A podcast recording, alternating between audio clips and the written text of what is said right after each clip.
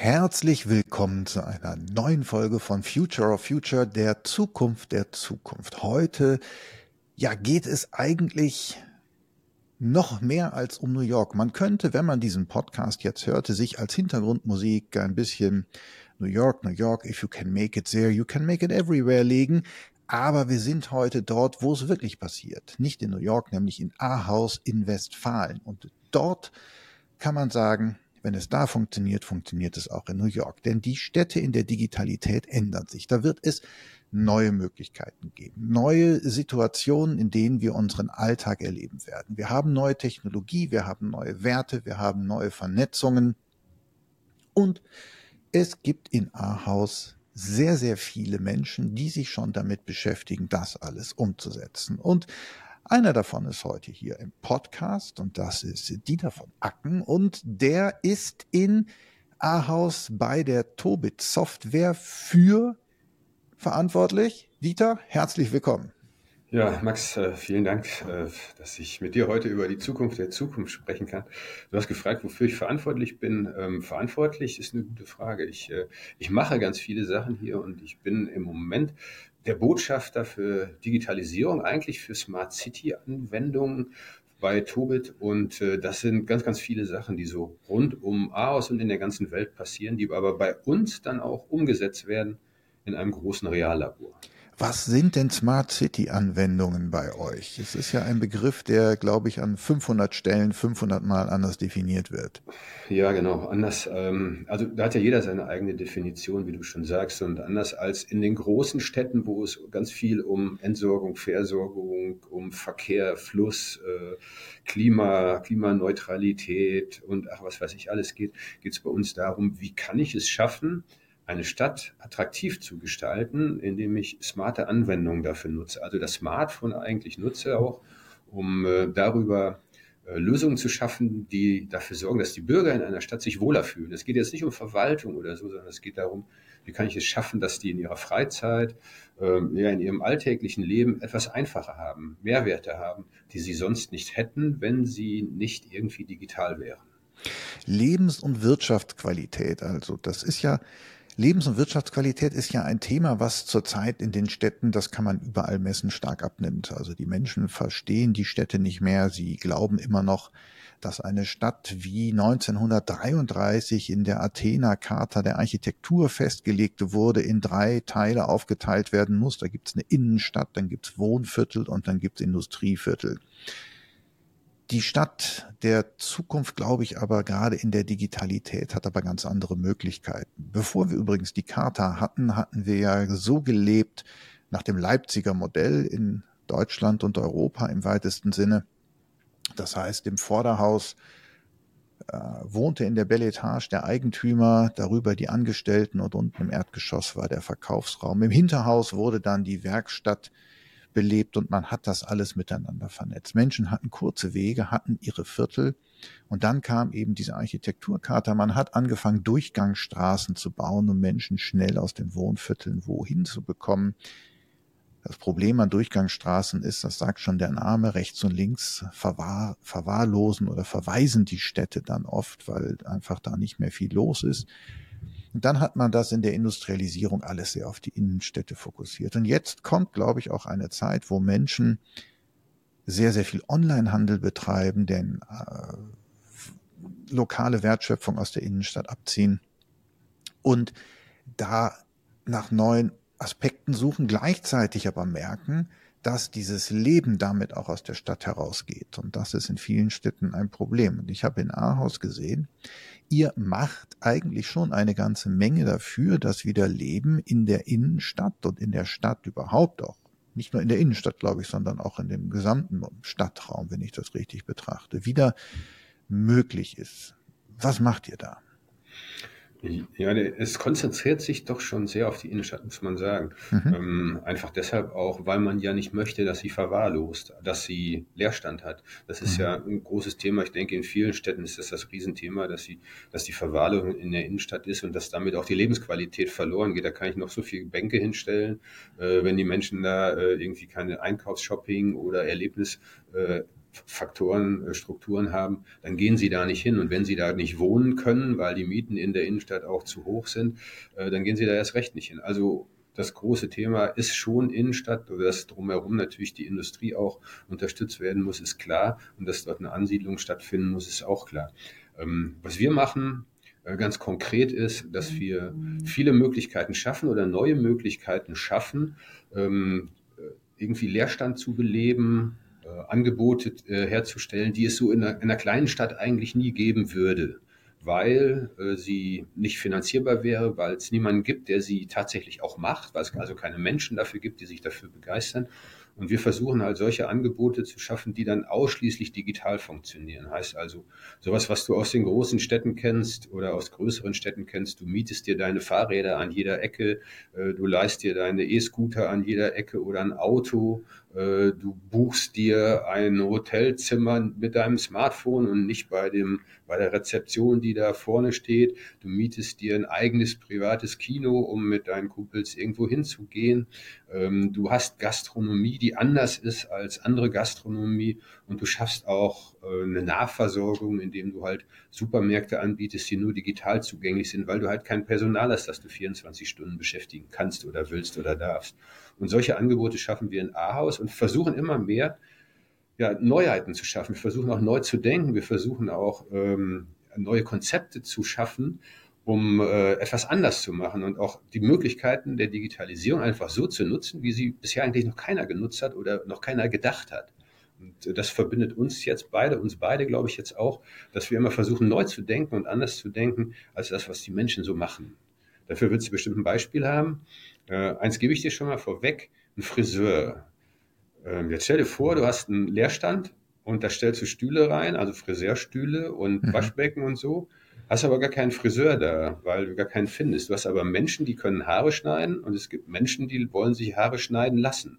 Warum kann ich die nicht online verbinden und an einem Platz zusammenbringen, wo die sich treffen? Heißt also, ich als derjenige, der Haare schneiden kann, sage, ich habe dann und dann Zeit und der, der Haare geschnitten haben will, der bucht mich eigentlich und ich komme dann dahin. Der Platz ist da, der Typ, die Frau, keine Ahnung, kommt rein, lässt sich die Haare schneiden. Das Geld wird vorher schon online übertragen und das Thema ist erledigt. Damit wird ein bisschen Miete bezahlt und fertig. Das wäre eine schöne Idee, geht aber nicht, weil wenn ich einen Friseurbetrieb habe, muss ich einen Meister vor Ort haben. Und das kann ich nicht, weil ich ja nie weiß, ob der, der Haare schneiden kann, Meister ist oder nicht. Also eine gute Idee, digital relativ simpel umgesetzt, aber funktioniert leider nicht. Das heißt, wir dürften nicht mal auf privater Ebene dann oder halb privater Ebene dann Haare schneiden lassen, weil sobald es über eine solche Plattform läuft, ist es dann wieder gewerblich und dann brauchst du den Meister. Genau, also hast du die ganzen äh, Friseurinnen, Friseusen, ich weiß nicht, wie man es bezeichnet, äh, die das dann schwarz machen, ne, Schwarzarbeit, die kommen zu dir nach Hause, dann gibst du denen Geld und äh, dann gehen die wieder. Ja, wunderbar. Damit ist natürlich allen geholfen. Das heißt, ähm, ja, ja genau. also an so etwas scheitert natürlich dann teilweise auch äh, Digitalität. Ich sage ja immer gerne Digitalität, nicht Digitalisierung, weil ich immer finde, dass Digitale, also die Technologie mit der Realität, deshalb Digitalität zusammenzubringen, schafft erst einen Nutzen, Genauso wie du es gerade beschreibst. Ich meine, es bringt uns ja allen nichts, wenn wir alle wahnsinnig tolle Smartphones haben, auf dem wahnsinnig viele tolle Apps laufen und alles ist online, wenn wir uns im realen Leben nicht mehr treffen. Ich stelle aber auch fest, dass eben Digitalität tatsächlich in der Regel kein technologisches Problem mehr ist heute, denn man kann sich, glaube ich, für so ziemlich jede digital denkbare Nutzung derzeit alles Mögliche runterladen. Ich glaube, es scheitert oft tatsächlich an Strukturen, die in Städten nicht vorhanden sind oder an Regulationen oder Regularien, die nicht da sind, an Gesetzen, die vielleicht noch überdacht werden müssen oder auch in die falsche Richtung gehen. Weil Menschen dort etwas geschaffen haben für eine industrielle Erzählung, die zunehmend vorbei ist. Also wir können seit ungefähr 2016 zum Beispiel messen, das kann man ganz gut anhand der Daten, welche Jobs entstehen, in welche Technologien investiert wird oder ähm, welche äh, Produkte so entstehen und welche Branchen sich entwickeln, dass seit ungefähr 2016 mehr digitale Strukturen in unserer Gesellschaft entstehen, denn industrielle. Die sind etwas anders strukturiert. Das heißt, du hast nicht mehr große zentrale Muster, sondern zunehmend kleinere, man nennt das Polyzentrale, also nicht dezentral im Sinne von, sie werden zentral gesteuert, finden aber an verschiedenen Orten statt, sondern im Sinne von, sie sind recht autark für sich und können sich vernetzen, wenn es denn einer Vernetzung bedarf. Und äh, in diesem Zusammenhang gibt man ja auch gerade kleinen und mittleren Städten immer mehr die Chance, dass sie sich wieder beleben können, weil einfach diese großen Metropolen sich teilweise auch ein bisschen selber im Weg stehen, weil sie einfach durch die langfristige Industrialisierung auch einfach in diesem klassischen alten Athener Modell zerschnitten sind und auch einfach eine Innenstadt äh, in einer großen Metropole zu beleben deutlich schwieriger noch ist als in einer kleinen, weil man denkt zwar immer, da wäre es dann einfacher, weil da sind ja mehr Menschen, aber diese mehr Menschen, die haben ja immer noch weitere Wege und die wollen eigentlich in der Regel ihre Stadtteile wiederbeleben. Und da passiert gerade tatsächlich etwas, dass die Stadtteile sich in den großen Städten beleben. Das heißt, die großen Städte versuchen eigentlich mehrere kleine Dörfer zu werden. Also das, was sie in der Industrialisierung zusammengebracht hat, kleine Dörfer, die dann eben immer mehr zu einer Großstadt wurden,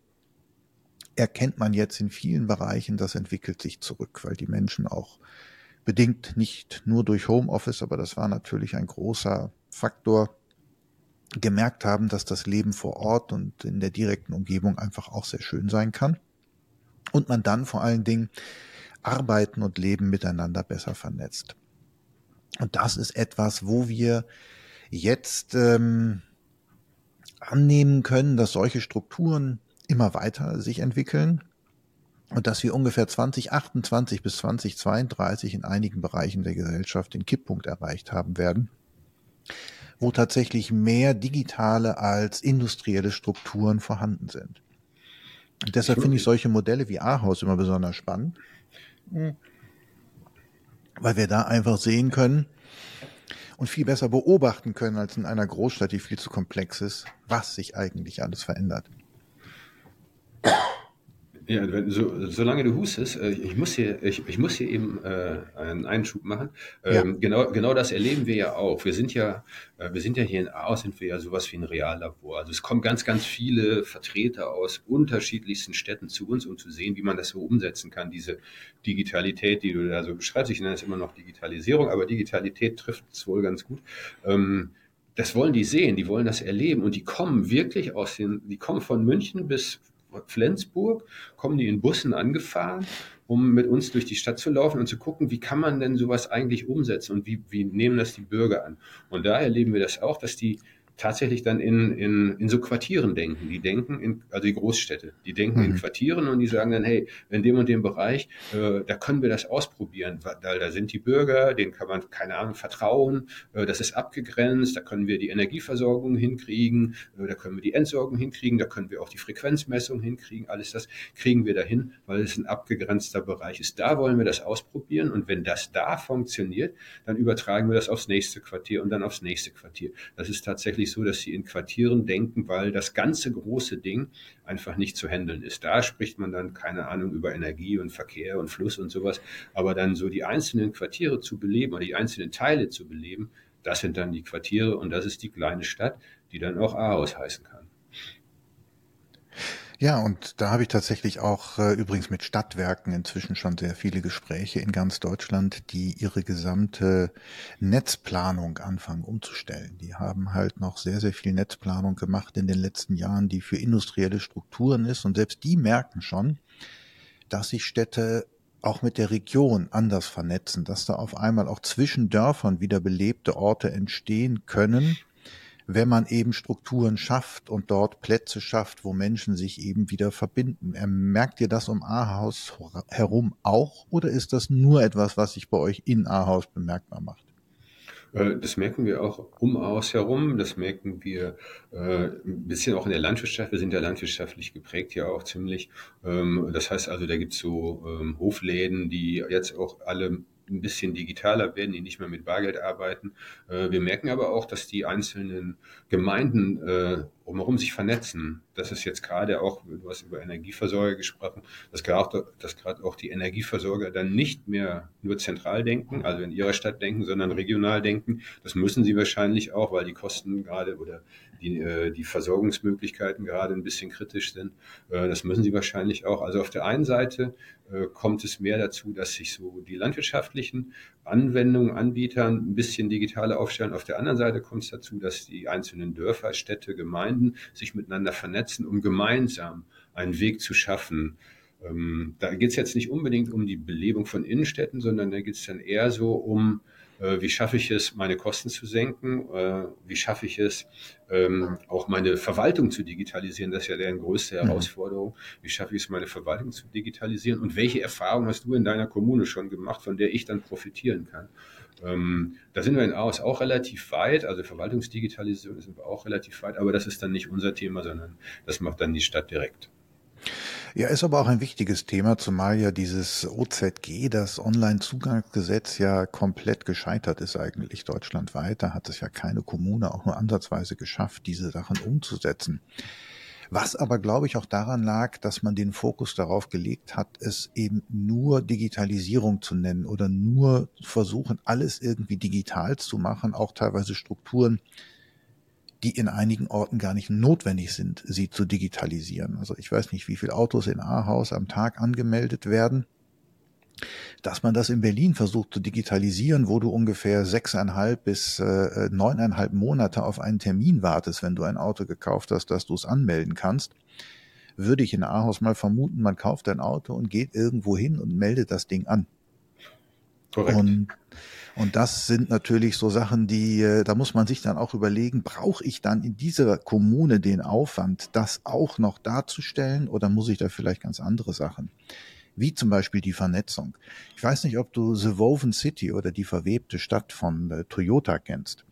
Nicht wirklich. Nicht wirklich. Das ist ein Projekt, was sie mit der Bjarke Ingels Group, also Big äh, aus, aus, aus Kopenhagen zusammen machen und Toyota äh, ist in Japan inzwischen dazu übergegangen, nicht mehr nur als Automobilhersteller aufzutreten, sondern kommunale Infrastrukturen zu planen, zu gestalten. Inzwischen bauen sie sogar eine Stadt in Japan, die prototypisch mit etwas über 40.000 Einwohnern geplant ist, wo man moderne Vernetzung von Arbeiten, Familie, Alltagsleben, Schule, Bildung äh, für junge Generationen, für alte Generationen zeigen will. Und das Ganze mit einer neuen Form der Mobilität, die äh, hier Mobilität in drei Kategorien aufteilt. Das ist einmal der schnelle Weg, wo man schnell von A nach B kommt, also mit 50 Kilometern in der Stunde. Dann gibt's die Wege, die auf Fahrradgeschwindigkeit aus sind. Und dann gibt es die Wege, die auf Fußgeschwindigkeit auf sind. Und die hat man ganz gut miteinander aufgeteilt und so verwoben, dass es eben nicht wie heute in vielen oder zwischen den Dörfern, also wenn ich das so angucke, zwischen vielen Dörfern gibst du diese Schnellstraßen in Deutschland. Da kannst du rechts und links gar nichts machen bei dem Tempo, mit dem du da äh, durchsaust.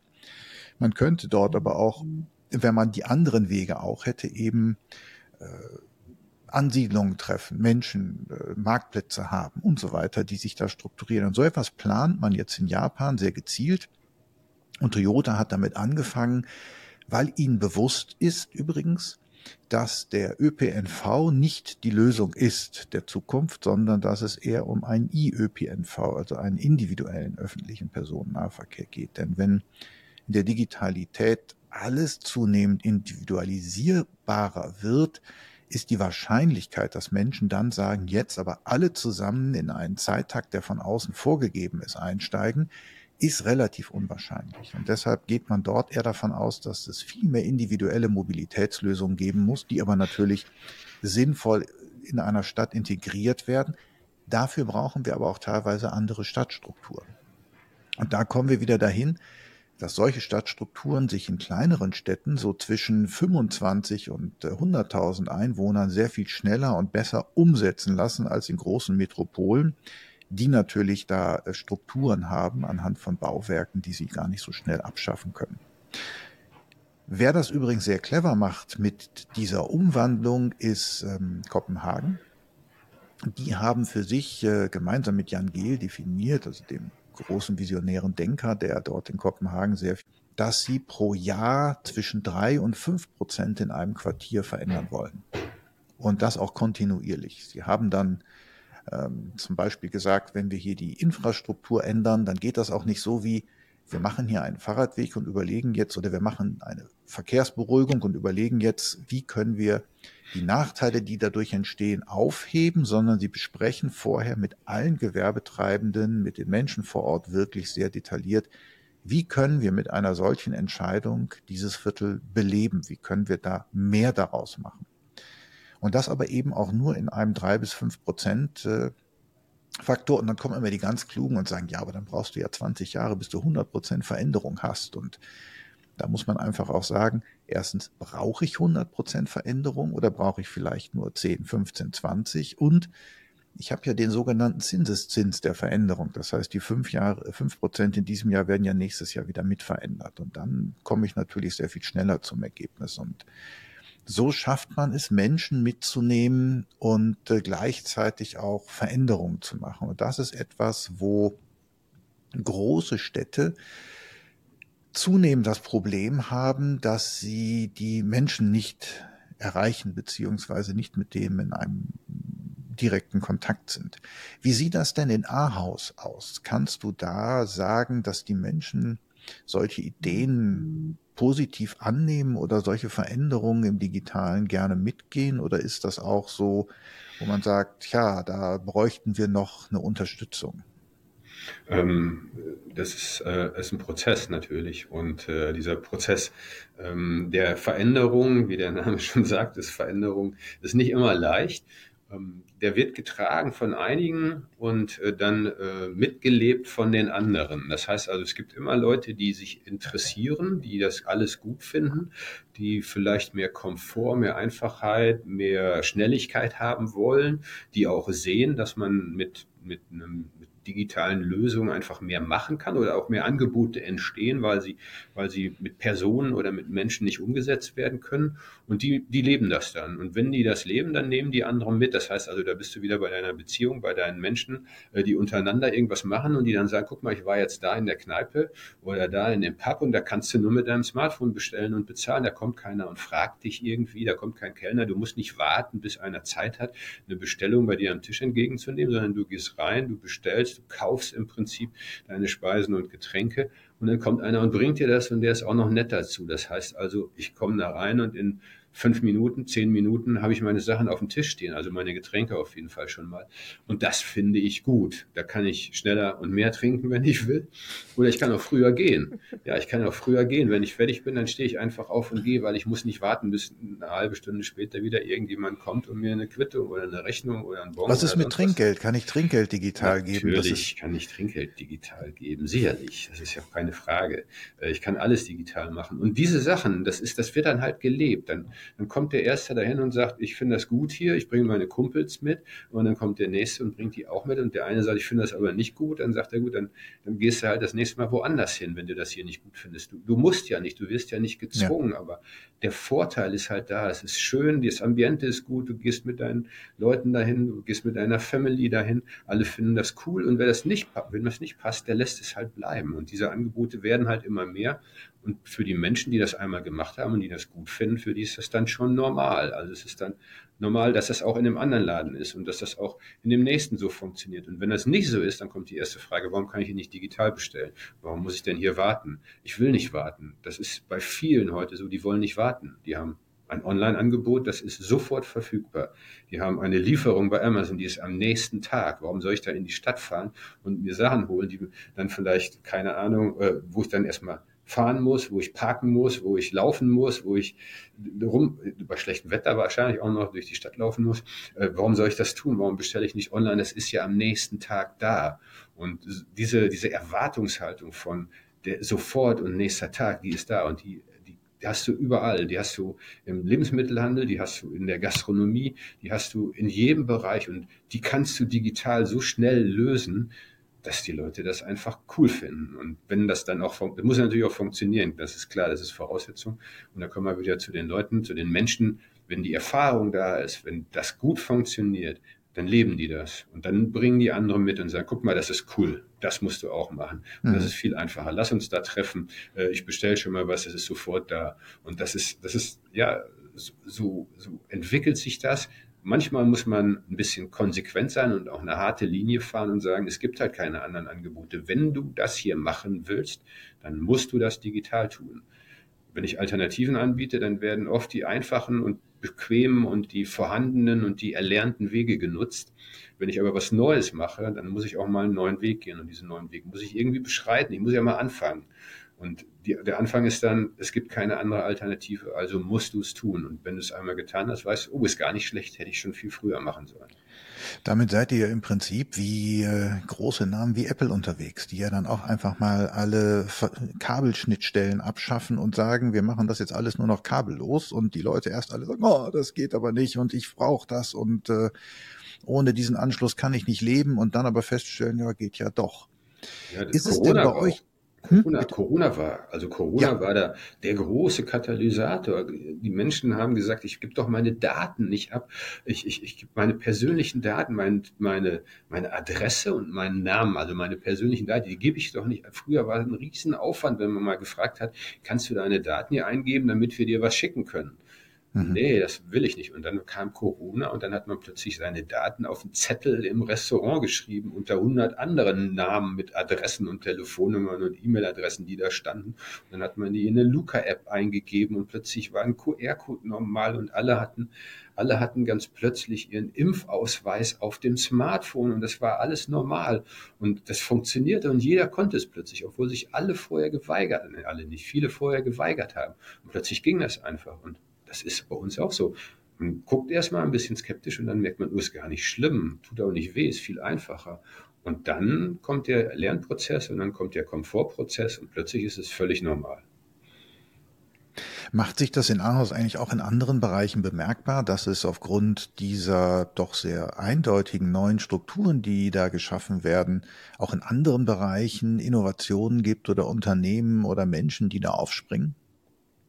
Ja, ganz viel in Vereinen. Also äh, Vereine, die haben ja auch Probleme mit Ehrenamtsmitarbeitern äh, oder äh, mit, mit, dem Ehrenamt überhaupt und die sagen auch, ey, ich, ich mache das alles jetzt auch digital. Wenn du, wenn du bei mir irgendwie, wenn ich eine Kneipe, ein Restaurant, äh, die haben ja viele Kneipen, also Vereins, Vereinskneipen oder so, da bezahlst du halt mit deinem Smartphone oder deine Deine Mitgliedsbeiträge werden mit dem Smartphone bezahlt. Die Tickets für die Veranstaltungen, die buchst du online. Da gehst du, äh, kommst du nicht mehr hin und gibst einen Zettel ab oder so, sondern äh, das wird alles digital umgesetzt. Also viele Vereine sind da sehr, sehr weit schon und machen ihre Angebote und alles, was sie halt so sonst im Verein betreiben, machen die auf digitalen Wegen. Das äh, ist sehr, sehr, äh, also ist, finde ich, äh, hat sich sehr, sehr stark zugenommen.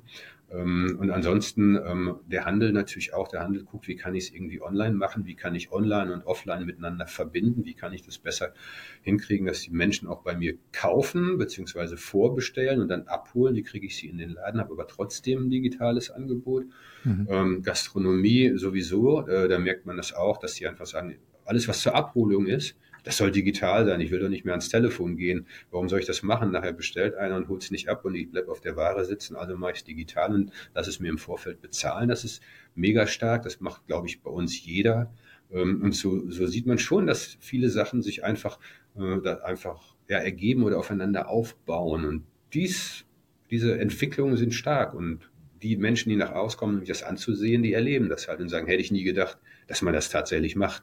Und bei uns ist das normal glaube auch, dass diese Konsequenz und dieser eine Weg sehr, sehr wichtig ist, weil ich erlebe das hier gerade wieder, auch in Berlin zum Beispiel, da sollst du dann online eine Reservierung buchen, musst diese Reservierung dann auch mit 20 Euro pro Person im Vorfeld äh, bestätigen, ähm, hast dann aber nicht die Möglichkeit, über dieselbe App oder über irgendeine andere Form von App dann in dem Restaurant zu bezahlen und dann müssen die erst wieder die E-Mail tatsächlich ausdrucken und dann abzeichnen lassen, dass das dann hinterher verrechnet werden kann. Und damit du dann mit deiner ähm, Kreditkarte dann bezahlen kannst. Da dann aber bitte nur die EC-Karte und die muss dann auch wieder reingesteckt werden, weil das andere dann von der Handhabung wohl zu teuer ist, wenn man das mit äh, anderen äh, automatischen Zahlmethoden macht. Ich habe keine Ahnung. Jedenfalls wird das dann so erklärt. Und wenn du dann solche Brüche hast, dann ist natürlich diese grundsätzliche Vereinfachung, die du durch Digitalität erzeugen könntest, natürlich schon wieder ins Abseits befördert worden, weil an der Stelle fragt sich jeder, was soll der Scheiß? Da bin ich mit Bargeld natürlich schneller. Aber ich habe ja nun auch, ähm, Chains heißt das ja bei euch, äh, äh, auf meinem Smartphone und ich bin dann immer wieder begeistert, wie gut man damit eigentlich, also ich habe es jetzt nur, ich war zweimal heimlich in Ahaus übrigens, ohne es dir zu sagen. Und ähm, ähm, also man kommt ja wirklich gut, man kommt ja wirklich gut damit durch durch die Stadt. Und was mich auch fasziniert ist, es ist einfach und es funktioniert einfach. Und es ist einfacher als die Prozesse zuvor. Und das ist etwas, was man natürlich auch erstmal erkennen muss. Und da führt, glaube ich, der Weg an der Eindeutigkeit nicht vorbei. Das stimmt. Ich äh, möchte dir nochmal eben zum, zur Gastronomie äh, mit der Vorbestellung und so einen Prozess bei uns geben, der auch zu Corona-Zeiten sehr angesagt war, weil es gab viele No-Show-Quoten. Und mhm. äh, um ähm, das zu verhindern, haben wir gesagt, pass auf, wenn du deine, du musst auf jeden Fall vorher eine Buchung machen. Du musst einen Tisch buchen vorher und mit der Buchung war ja auch Pflicht, dann musst, musstest du auch deine Daten mit angeben. Du musst einen Tisch buchen und mit der Buchung, äh, weil es eine No-Show-Quote gibt, äh, musst du auch gleich zahlen. Also du zahlst irgendwie 10 Euro, 20 Euro für den Tisch. Ähm, und wenn du dann kommst, dann äh, ist ein QR-Code auf dem Tisch oder auf allen Tischen ist ein QR-Code und nur der Tisch, auf dem du gebucht bist, also den du dir vorher gebucht hast, kannst du auch eine, Reser eine Bestellung machen. Also nur auf mhm. deinem reservierten Tisch kannst du eine Bestellung machen. Wenn du da einen QR-Code scannst und nicht reserviert hast, kannst du da gar nicht bestellen, sondern wirst darauf hingewiesen, dass du doch bitte einen anderen Tisch suchen sollst. Und mit der Bestellung wird automatisch der vorher bezahlte Betrag als Gutschein eingepflegt und äh, ist sozusagen in deiner Wallet und wird mit der Bestellung direkt verbucht. Also du hast keinen Bruch, sondern alles ist innerhalb, innerhalb eines Systems, alles ist innerhalb einer App und du machst das nur einmal und alles, alles ist verwoben, wie in Woven City oder wie hieß das? Ja, ja, genau. genau Woven City bei Toyota, ja. Genauso ist das auch, nur die Mobilität ist bei uns noch ein bisschen anders. Das stimmt, wobei wir natürlich auch, du hattest ja vorhin das Thema Daten schon mal angesprochen, auch da ein paar grundsätzliche Entscheidungen noch treffen müssen, die jetzt nicht allein in Ahaus getroffen werden können, denn ähm, da geht's ja sehr viel, würde ich sagen, auch um Datensouveränität, also dass Menschen auch äh, ihre eigenen Daten haben. Wir merken das jetzt sehr, sehr stark, wo auch das Thema der sogenannten künstlichen Intelligenz äh, kommt Wobei ich, kleiner Einschub, mich an der Stelle immer frage, kann künstliche Intelligenz überhaupt künstlich sein, wenn sie von Menschen programmiert und die Contents, auf die sie sich bezieht, von Menschen erstellt wurde? Aber ein anderes Thema. Jedenfalls ähm, haben wir bei der künstlichen Intelligenz ja das Problem, dass wir auf einen Datenpool zugreifen, in dem alles irgendwie drin ist. Und ähm, wenn wir jetzt souveräne Daten hätten, könnten wir ja zum Beispiel sagen, ich möchte jetzt, äh, wenn ich in Ahaus wohne, und eine Restaurantempfehlung äh, haben möchte, dann möchte ich wissen, wo gehen andere Menschen, die in Ahaus wohnen, hin? Oder ich könnte fragen, wo gehen Besucher aus Übersee hin, die hier gerne äh, sind? Das heißt also, ich könnte, wenn diese Daten dann in irgendeiner Form zurückverfolgbar wären, anonymisiert natürlich und sicher gespeichert, aber ich habe heute bei Daten oft das Problem, dass dieser große gemeinsame Topf bei den großen vier, fünf der, der, der Digitalisierungsbranche mein Problem ist. Das heißt, in dem Moment ähm, kann ich nicht mehr nachvollziehen, wie die das zusammenwirken und haben ihren eigenen Algorithmus. Ich glaube, wir brauchen wieder ein System, was Daten souveräner macht, wo ich ähnlich wie früher mit Medien wusste, wenn es die Bildzeitung schreibt, ist es eine andere Hintergrund, als wenn es die äh, Frankfurter oder die äh, Westdeutsche Allgemeine oder die Süddeutsche oder wer auch immer schreibt. Und dann kann ich das auch zuordnen. Dann kann ich auch sehen, ah, diese Daten kommen daher, diese Aussage, ich kann also etwas damit anfangen. Genauso wie wenn ich heute sagen kann, wenn ich bestimmte Daten äh, über eine Stadt haben möchte und ich sage jetzt mal, ich nehme jetzt eine Grundgesamtheit aus Westfalen, die mir das mal beschreibt, dann habe ich eine andere Datenbasis und kann das anders analysieren in meinem Kopf, als wenn ich sage, ich hätte gerne die Weltbevölkerung oder alle Japaner, die nach Westfalen kommen, was die hier schön finden. Ja, das sind ja alles immer völlig andere Zusammenhänge. Und im Moment wird so etwas immer zusammengewürfelt. Und da glaube ich, da muss äh, Digitalität auf anderer Ebene noch ansetzen, um solche Prozesse auch noch sicherer und auch ähm, besser strukturierbar zu machen. Denn Datensicherheit ist, glaube ich, heute möglich, so sicher wie man alles sicher kann. Nur Diese großen zentralen Speicher halte ich für nicht die sichere Variante, schon alleine, weil dadurch auch Identitäten ja feststellbar sind von einzelnen Menschen, äh, die andere dann erlesen können, aber ich nicht. Ich habe inzwischen übrigens meine eigene künstliche Intelligenz, meinen eigenen Algorithmus gestaltet, der mir selber empfiehlt, was ich mir empfehlen würde. Das klingt für manche Menschen immer erstmal bescheuert, weil die dann sagen, ja, weißt du doch selber, oder? Nein, weiß ich eben nicht, weil selbst in einer Stadt wie Berlin gehst du immer in die drei gleichen Restaurants. Und wenn du dann sagen möchtest, ich möchte aber mal in ein anderes, dann kannst du natürlich die offenen Algorithmen fragen, da weißt du aber nie, wie genau passt das. Du kannst aber auch die geschlossenen, also dann meinen eigenen fragen und der kann dann anhand anderer Daten erkennen, was zu mir persönlich wirklich passen würde und nicht was ein, ein, ein Google, Amazon oder sonst wer mir empfiehlt, was zu mir passen könnte. Und das hat mir einen entscheidenden Vorteil gebracht. Und ähm, da muss ich sagen, äh, so etwas wünschte ich mir jetzt auch noch generell, dass wir solche eine Möglichkeit haben, weil dann könnte ich mir solche Systeme wie bei euch noch sehr viel sinnvoller vorstellen, auch wenn sie sich dann verbreiten. Und du weißt dann halt, ähm, wenn du in Ahaus das und das gerne machst, nach ähm, Barcelona zum Beispiel und sagst, so hier jetzt, äh, da fühle ich mich in Ahaus wohl. Ich hätte jetzt gerne etwas, was hier das spanische Flair verbindet mit dem, wie ich mich aber in Ahaus wohlfühle. Und äh, ich glaube, das gäbe sehr, sehr interessante Vernetzung. Definitiv, definitiv. Also Barcelona, gerade in Barcelona. Ist ja wie Ahaus, wolltest du sagen. Ist nee, ja wie Ahaus. Nee, Barcelona ist immer wieder schön, muss man sagen. Und äh, Barcelona ist ja auch der Austragungsort äh, der Smart City World Expo. Äh, und äh, da trifft man sich jedes Jahr mit allen Menschen, die sogar halt in diesen Themen äh, Digitalstadt unterwegs sind. Und wenn ich dann das miteinander verbinden könnte, das wäre natürlich hervorragend. Äh, da sind wir aber noch nicht. Da muss ich mich auf die Empfehlungen der Menschen äh, verlassen, mit denen ich mich dann da treffe und die kennen sich meistens ganz gut aus. Und darum ist, wie gesagt, Barcelona immer, immer wieder sehr schön. Menschen helfen natürlich auch. Nicht jeder ist in der glücklichen Situation, dass er so viele Freunde in Barcelona hat wie du offensichtlich, aber ähm, die, weil ich habe das nämlich auch schon erlebt. Ich war mit äh, Spaniern dort, also mit Freunden von mir, die in Spanien groß geworden sind, aber in Barcelona nicht gewohnt haben. Und wir haben dann nette Menschen. Der Taxifahrer war sehr nett gefragt, wo wir denn gut essen können. Das war dann die zweitbeste Idee, die wir haben konnten. Das war das, das aber gut.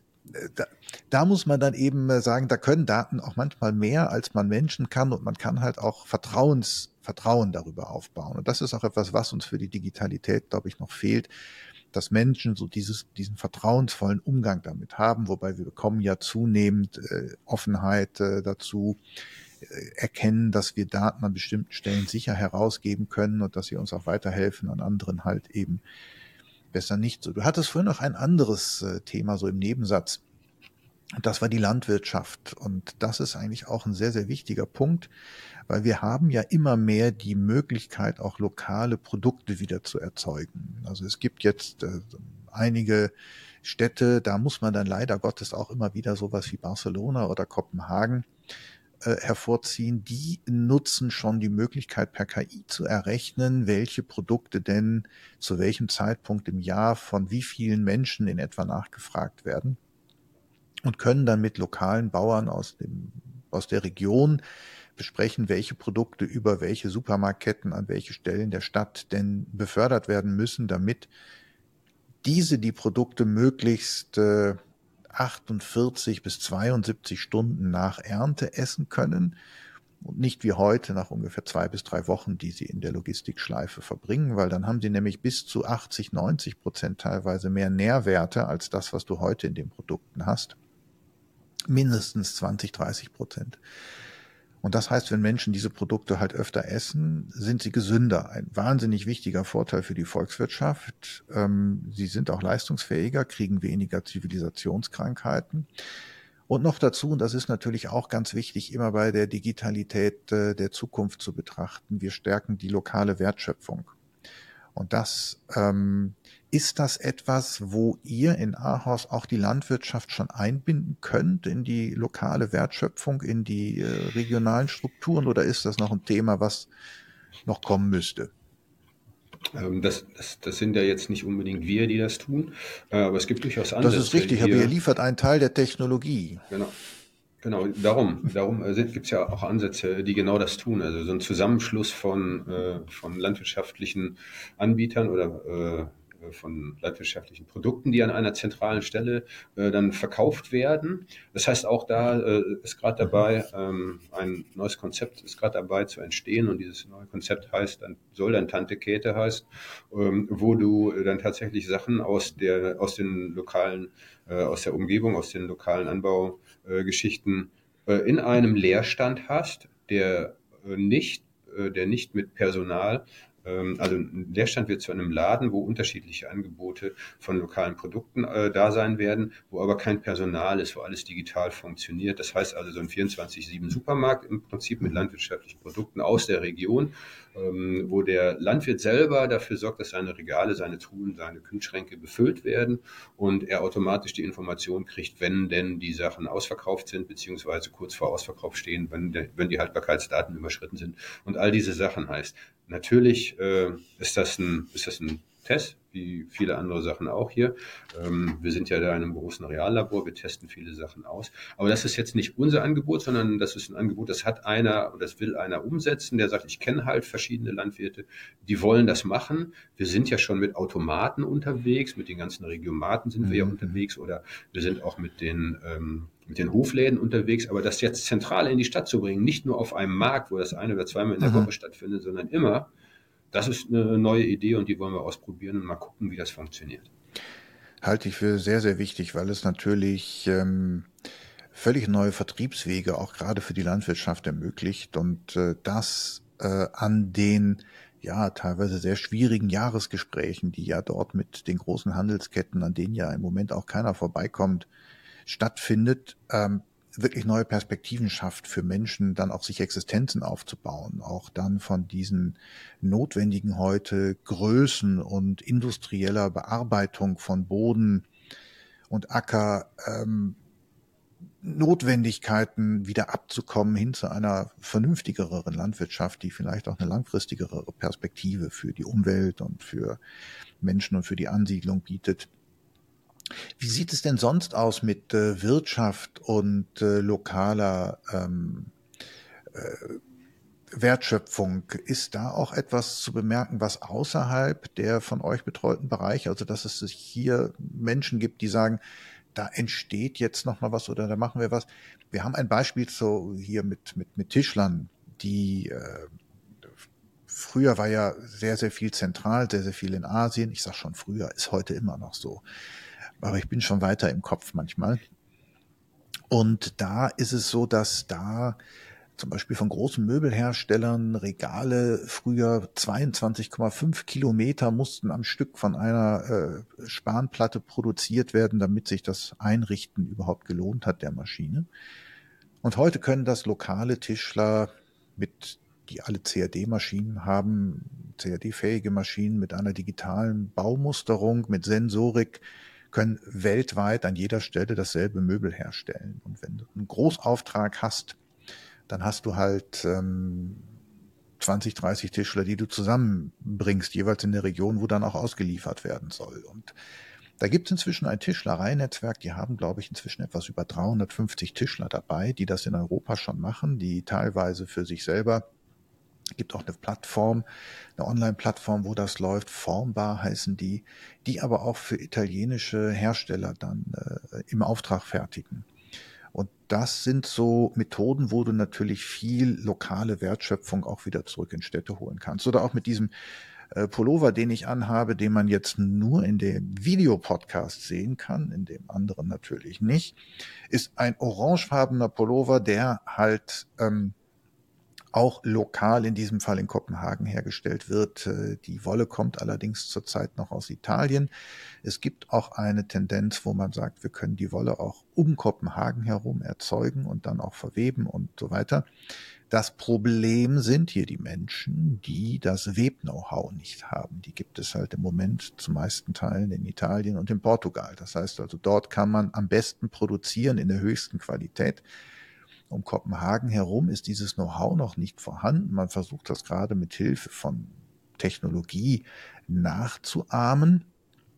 Allerdings hier ist bei allen möglichen künstlichen Intelligenzen noch nicht die der Durchbruch geschaffen, dass das wirklich gelingt. Also es ist halt äh, so, dass wir doch die Menschen brauchen und ja auch ohnehin festgestellt haben, dass künstliche Intelligenz nicht Menschen ersetzt, sondern eher deren Fähigkeiten potenziert. Also das heißt, wenn du gute Menschen vor Ort hast, hast du die mit künstlicher Intelligenz äh, 10, 50 oder 100 Mal so gut. Wenn du aber nur künstliche Intelligenz nutzt, dann hast du halt quasi so einen 2 zu 1 oder 3 zu 1 Faktor und äh, das bringt gar nicht mal so wahnsinnig viel. Sind solche lokalen Wertschöpfungsprozesse in der Wirtschaft in Ahaus auch schon zu beobachten oder sind wir da noch nicht so weit?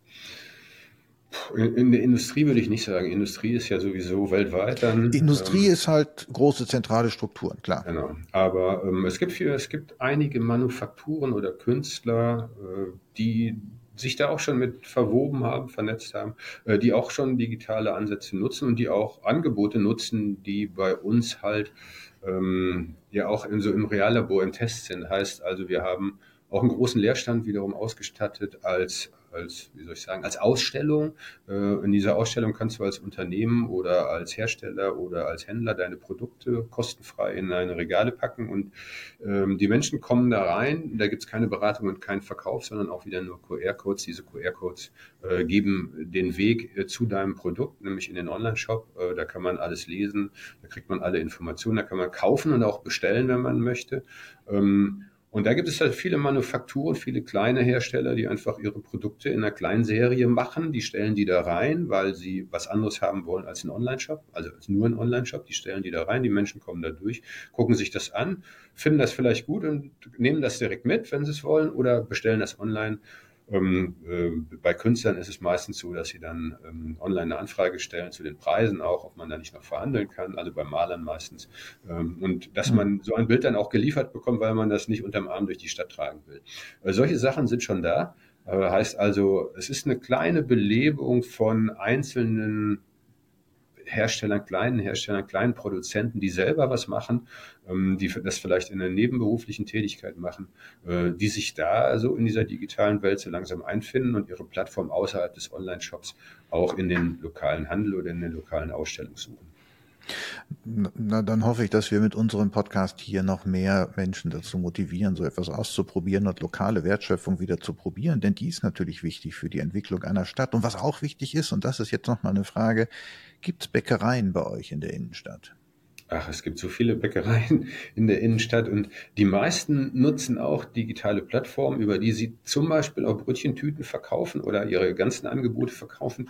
Zu Corona-Zeiten war es auch so, dass du deine Brötchen nach Hause bestellen konntest tatsächlich, äh, weil man ja nicht in den Laden gehen konnte. Also hat man das online einfach bestellt, hat seine Adresse mit eingegeben, bezahlt online und hat es nach Hause gebracht bekommen. Und eine etwas kleinere, größere äh, Bäckereikette, äh, als kleines Beispiel noch, ähm, hat jetzt äh, damit angefangen, ähm, sozusagen ein, ein Quiz zu machen oder ein, wie heißt denn das, so was wie ein Roulette heißt das, glaube ich, ich weiß nicht mehr genau. Also so ein Ding, wo man mhm. dreht und dann auf so einer Scheibe was gewinnen ja. kann.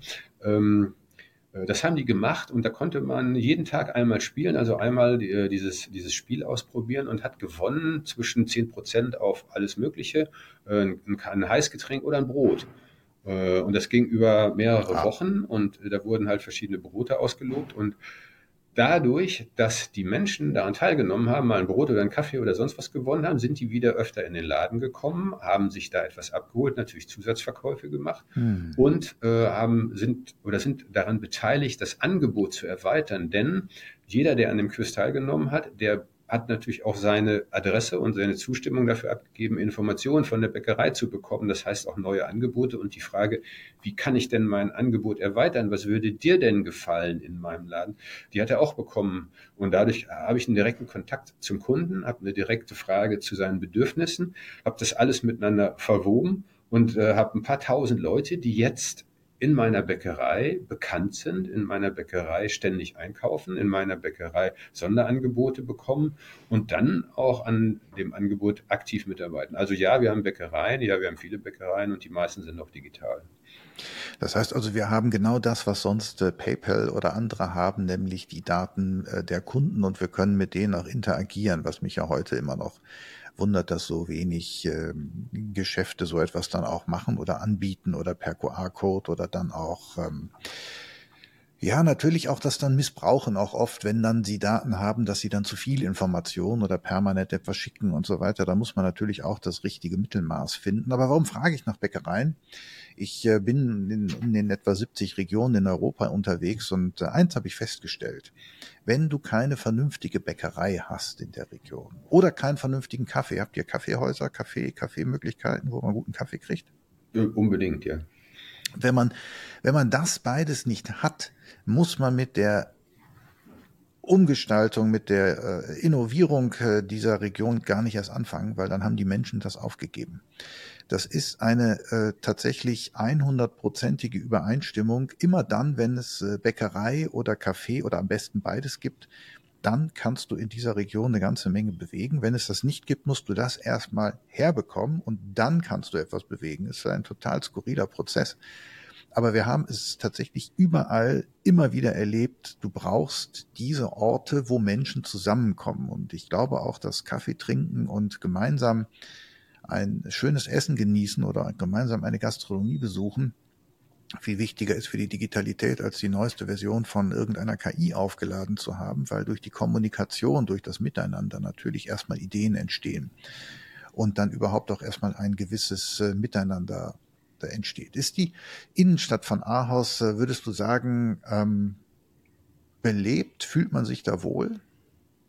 Äh, würde ich sagen, ja. Die Innenstadt von Aarhus ist ähnlich wie in, in, den Niederlanden. Ist ja direkt auch an der niederländischen Grenze. Also man merkt schon dieses niederländische Flair so ein bisschen. Äh, es gibt äh, schöne Orte, schöne Plätze, viel draußen Gastronomie im Sommer natürlich. Äh, Cafés, wie du gesagt hast, gibt es natürlich auch. ähm, und die ist schon belebt. Man fühlt sich da wohl. Man fühlt sich auf jeden Fall nicht verlassen und da fliegen auch nicht diese Büsche durch die Gegend, die man aus Western kennt. Also da ist schon immer ein bisschen was los. Solche Büsche fliegen tatsächlich selbst über die Friedrichstraße in Berlin, das kann ich dir bestätigen. da ist, äh, da ist für mich einer der größten Luxusleerstände in Deutschland, glaube ich, äh, wo ähm, selbst, selbst äh, große Namen äh, von großen Luxusgüterkonzernen inzwischen die, die Pfründe verlassen haben und gesagt haben, also das hat jetzt hier nur wirklich keinen Sinn mehr. Noch nicht mal mehr Tele Com-Läden findest du dort, äh, äh, weil das irgendwie keine Möglichkeit mehr gibt. Also da ist es, muss ich wirklich sagen, ähm, ist mir sowas wie Ahaus lieber. Ja, Dieter, was wir ja vorhaben, ist ja nicht nur heute zu reden, sondern auch zukünftig ähm, immer mal zu gucken, wie können wir am Beispiel von Ahaus zeigen, wie sich Digitalität auf die Gesellschaft auswirkt, wie sich dort vielleicht etwas verändert. Und insofern hoffe ich, dass wir da noch viele Möglichkeiten haben, die Stadt einbinden, viele Menschen aus der Wirtschaft einbinden, viele Leute einbinden, die vielleicht auch ähm, einfach Interesse haben, etwas mitzugestalten, auch aus anderen Städten und Regionen und dass man sich dann austauscht und dass man dann guckt, wie kann man in der Digitalität noch besser leben? Was braucht man dafür? Was würdest du dir zum Beispiel noch wünschen, was man in Ahaus relativ zeitnah oder schnell mal umsetzen sollte? Äh, da würde ich mir, würde ich mir wünschen, dass noch viel mehr, noch viel mehr Menschen einfach mitmachen. Also wir haben ja schon viele du hast eben gesagt, es wäre toll, wenn man eine Verbindung hat zu den Menschen und du kannst gar nicht verstehen, dass die Unternehmen das gar nicht nutzen. In Aos ist es so, wir haben 40.000 Einwohner und das Aos Marketing hat 51.000 Verbindungen zu Menschen, die etwas in Aos schon mal mit Marketing gemacht haben. Also da ist die Verbindung da.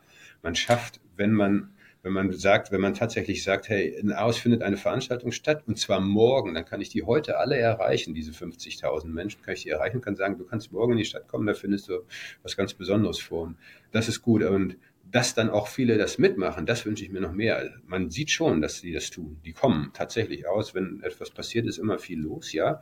Aber ich würde mir wünschen, dass noch mehr kommen, dass noch mehr auch diese Sachen annehmen, damit die Innenstadt noch belebter ist und damit das alles noch besser wird. Noch, weil wir wissen ja nicht, wie die Zukunft ist. Die kann sich ja verändern. Ne? Da sprechen wir gerade drüber.